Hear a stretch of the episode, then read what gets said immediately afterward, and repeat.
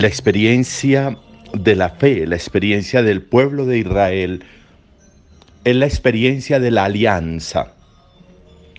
Ser capaces de alianza, ser capaces de acuerdos. Equivocadamente nosotros llamamos a las dos partes de la Biblia, las llamamos testamentos. Pero esa no es la expresión, esa no es la palabra como debería llamarse. Debería llamarse antigua alianza, antiguo pacto y nueva alianza, nuevo pacto. Pactar, aliar, resulta un ejercicio importante de la fe. Resulta un ejercicio esencial de la fe. Encontramos hoy en la primera lectura cómo el pueblo de Israel en cabeza del rey Elías. Acuerdan, pactan con Dios, pensando en que sus antepasados fueron infieles, pensando en que sus antepasados sufrieron muchísimo a causa de la infidelidad y fueron devastados y fueron invadidos y fueron destruidos a causa de la infidelidad, ellos al encontrar este libro, al descubrir en este libro la experiencia de sus antepasados, van entonces a entender cómo el único camino que les queda para ser pueblo, para construirse como pueblo, es aliarse con Dios y es pactar con Dios. Y es interesante cómo se lidera ese acuerdo, cómo se lidera ese pacto y cómo ellos reinician esta relación histórica con Dios basados en ese acuerdo. ¿Por qué es importante esto? Porque muchas de las dificultades y del poco crecimiento que nosotros tenemos en la vida se debe a que caminamos en solitario, a que nos cuesta estar unidos, a trabajar juntos, aliarnos, pactar.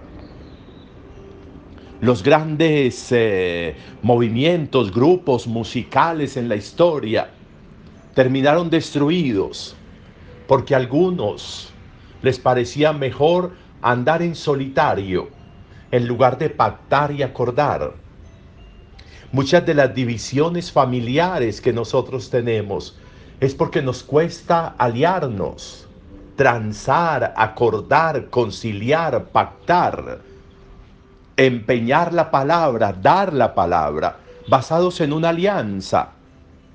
Una alianza es poner sobre la mesa las fortalezas y las debilidades, acordar, ponerle atención a las debilidades, pero también pactar en fortalecer lo que ya es potencia, lo que ya está ahí y que puede potenciarse. Si las relaciones nuestras fueran de más alianza, si las relaciones nuestras y los caminos nuestros se encontraran más con el ejercicio de la alianza, seríamos personas y familias y comunidades y pueblos y país mucho más fuerte, porque no estaríamos en el ejercicio ni de la venganza, ni de la oposición, ni del buscar la caída, sino en el pactar y aliarnos con un compromiso de la palabra, poner sobre la mesa los frutos, los frutos que producimos, para que nos beneficiemos todos. La insistencia que hace Jesús en el Evangelio de lo que significa un árbol bueno y lo que dan los, los frutos que da un árbol bueno, pero también los frutos que da un árbol malo. Y cómo en otros momentos va a insistirles, por sus frutos los conoceréis se distingue un ser, se distingue una persona por el fruto que produce. Se distingue un árbol por el fruto que produce. En Pentecostés meditábamos en cómo Pablo dice que el Espíritu hace que se produzcan frutos en nosotros, que la fe hace que se produzcan frutos en nosotros. y hablábamos del, del amor, de la paz, de la paciencia, de la alegría, de la felicidad, de la fidelidad, de la mansedumbre, como frutos producidos. Cuando un árbol es capaz de hacer alianza con Dios, pactar con Dios. Si mi vida se pacta con Dios, si mi vida se alianza con Dios, si mi vida hace acuerdos con Dios, de fidelidad a Dios y de confianza en Dios y de fe en Dios, entonces me convierto en un árbol bueno que da frutos buenos. Qué interesante que hoy pudiéramos ponernos en esa tónica. Voy a ser una persona más de alianzas y de pactos que de ir en solitario.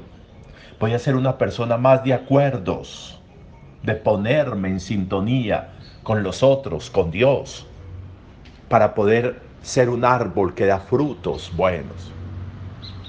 Podríamos preguntarnos como reflexión dos elementos. ¿Soy capaz de alianzas? ¿Soy capaz de pactos? Si no lo soy, ¿por qué no lo soy? ¿Qué me cuesta a mí? ¿Qué es lo que más me cuesta en establecer una alianza? Y segundo, podríamos preguntarnos qué frutos damos nosotros. ¿Cuál es el fruto que me distingue a mí? Cuando uno va a ciertos municipios, le dicen, le dicen el fruto característico, lo que produce esta tierra es esto, y le hablan de su fruto. Si fuéramos, por analogía, a mirarnos a nosotros, ¿cuál es el fruto que me distingue a mí?